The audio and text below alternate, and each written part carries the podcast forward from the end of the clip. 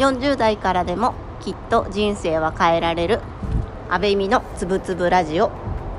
この番組は40代雇われワーキングマザーである安倍美が人生をもっと豊かに生きやすくをテーマに自分の感じていることや思っていることをゆるく言葉にする番組となります。今日はですね私は会社に出社をしておりまして、えーと、昼休みのこの時間に外に出て収録をしております、えー、都内はですね少し今日は風が冷たくて午後は雨になるみたいなんですけれどもこのまま梅雨時期に入ってしまうのかなと思うとなんかあの日に日あ年を追うごとにあの季節の春という季節がすごく短くなっていくななんてことをあの考えておりました。で私自身ですねちょうどこの季節の変わり目あのということもあるのか風邪をひいておりましてなんか久々に鼻づまりと喉の痛みに苦しんでおりまして普段あんまり風邪ひかないんでねたまに風邪ひくとめっちゃしんどいなと思ってもう今日もさっさと寝てあの早く体力を回復させようなんてことを思っております。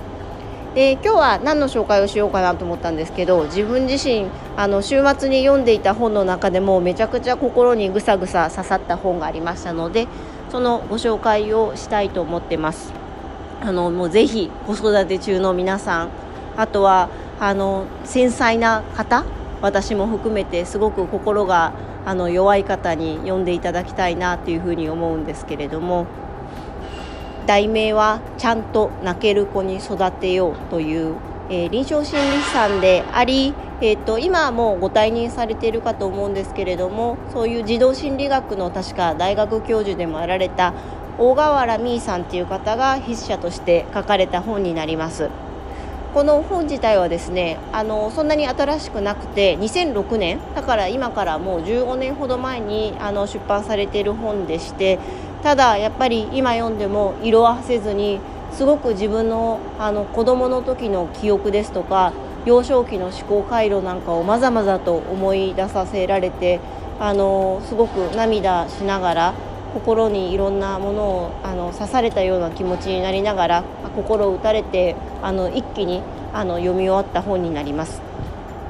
で何が書かれているかというと今の、えーと、子どもさんたちお子さんたちが置かれている現代環境の問題点について筆者が定義されてその問題点をあの解決するために親として子どもにどういう働きかけどういう覚悟が必要なのかということを改めて説かれた本になります。皆さんあの私も含めてなんですけれどもお子さんご自身のお子さんにどうなってほしいと思っていますか？どんな子に育てたいですか？実際この本の中にですねそういった問いかけがあるんですけれどもこの問いに対して一般的なお母様お父様っていうのはついつい我が子を優しく育てたいとか思いやりのある子に育てたいと言われる方がすごく多いんですね。でこれって何が問題かっていうと親がやっぱり子供に対して優しい思いやりがあるつまりいい子であることを社会としてすごく求めがちなんですよねなので逆を返せば負の感情例えば怒るとか悲しむとか嫉妬する妬むこの辺りの感情っていうのがうまく感情をコントロールできなかったりその感情を持った時にその感情の出し方が分からずに爆発する子どもっていうのがすごく増えてるらしいんです。これ確かにその通りだなとあの自分自身も思うところがあって例えばニュースとかあのなんかで見るようないじめの問題だったり学級崩壊の問題だったりこの辺りも幼少期からやはり子どもさんたちが皆いい子であることを求められすぎていて負の感情のはけ口がなくて学級という場で爆発してしまったり親に出せない感情を自分に近しい他者に対して出してしまうことによって、えっと、起こるものだというふうに筆者は説かれています。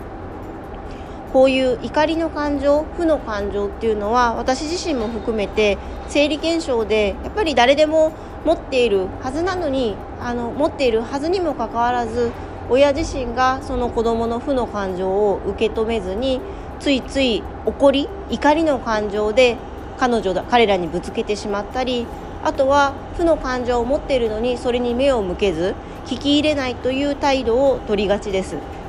すごくこれも私自身も思い当たる節があって心を痛めたんですけれどもやっぱり子供がすごくあの私が意図をつかめずぐずっていたりとか怒っていたりとかあのしている時にやっぱり早くやりなさいとか何でそんなこともできないのみたいなことをついつい言葉に出しがちなんですけれどもこれっていうのは一旦やっぱり彼女彼らっていうのはその言葉の発達がまだ大人に比べてすごく拙いのでその今抱えている感情が一体どういう表現であなたの感情を表現するのかっていうところをまずはしっかりと教えてあげてそれに対して寄り添ってあげる必要があるということが書かれていました。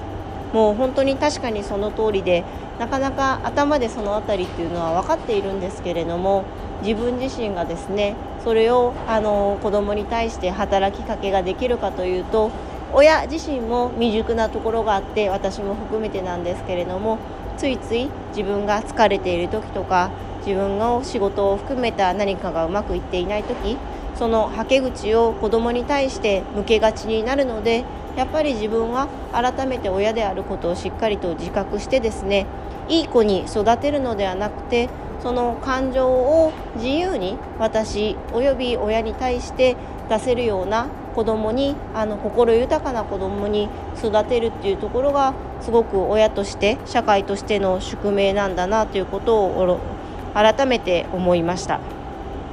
で自分自身もこの本を読んで親にどういうふうに育てられたかなっていうのをすごく思ってるんですけ思い出したんですけれどもやっぱり私自身も自分の親がにですねすごく機嫌が悪い時なんかにすごく強く叱られたりとかあの昔なんか手を出されることもあの皆さん多かったと思うんですけれどもそんな中であの親に対してもうまく言葉で悲し悲しさとか怒りの表現ができなかったし自分の親もまた私の祖母だとか祖父に対してそういった表現ができなかった。あのできる余地がなかったっていうようなループに陥っている可能性もあるのかななんてことを思いました。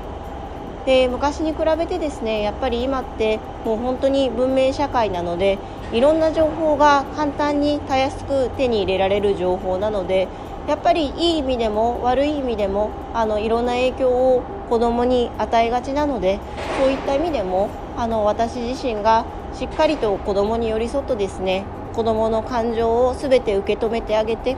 そのあの受け止めた感情をどういうふうに表現してどういうふうに、えっと、それをリリースしてあげられるかっていうのをうまくこれから試行錯誤をしてですねあの取り組んでいかないといけないんだろうなっていうのを改めて感じました。なんか久々読んだ本の中でもうすごく心に刺さってですねあの子供に対してどういうふうに働きかけようっていうところはあのなんとなくなんですけれども自分の中でこの本を読んで輪郭はできてきてるんですけどすごく特にこれからもう少し深くゆっくり考えたいなと思うのがやっぱり今自分自身ですねこの少し生きづらさとかあの何事に対してもちょっと悲観的に考えてしまう思考の癖っていうのはこういったその4つの感情喜怒哀楽の感情がうまく表現できないことによってその表現できない理由っていうのは自分自身がその幼少期からあのその表現をするためのあの訓練をしてこなかったっていうのもあるのかななんてことを考えています。これはやっぱり自分自身の親の責任だけではなくて親も多分必死で私のことをきっと育ててくれてたとは思うんですけれども親自身もまたその親から与えられたあのいろんな情報ですとかあの育てられ方っていうのがあると思いますのでこの辺りを改めて自分がしっかりと過去を振り返って自己認識をしてじゃあどうするかっていうところですね。これを改めて考えることによって少し目の前の自分の霧が晴れやかになるような気もしています。今日は以上になります。ではまた明日。